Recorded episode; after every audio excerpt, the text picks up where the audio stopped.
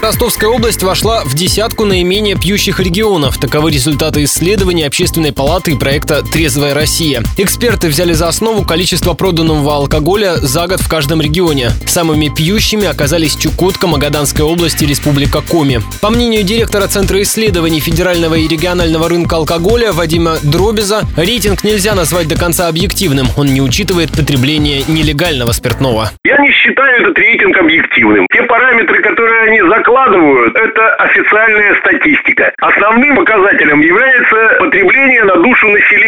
Чем выше в регионе официальное потребление алкоголя, тем лучше в нем обстоят дела. Тем меньше в нем нелегальной алкогольной продукции. Потому что потребление алкоголя во всех регионах России, за исключением действительно Чечни и Ингушетии, примерно одинаковое. Между тем, по данным за минувший год, Ростовская область вошла в тройку регионов лидеров по количеству самогонщиков.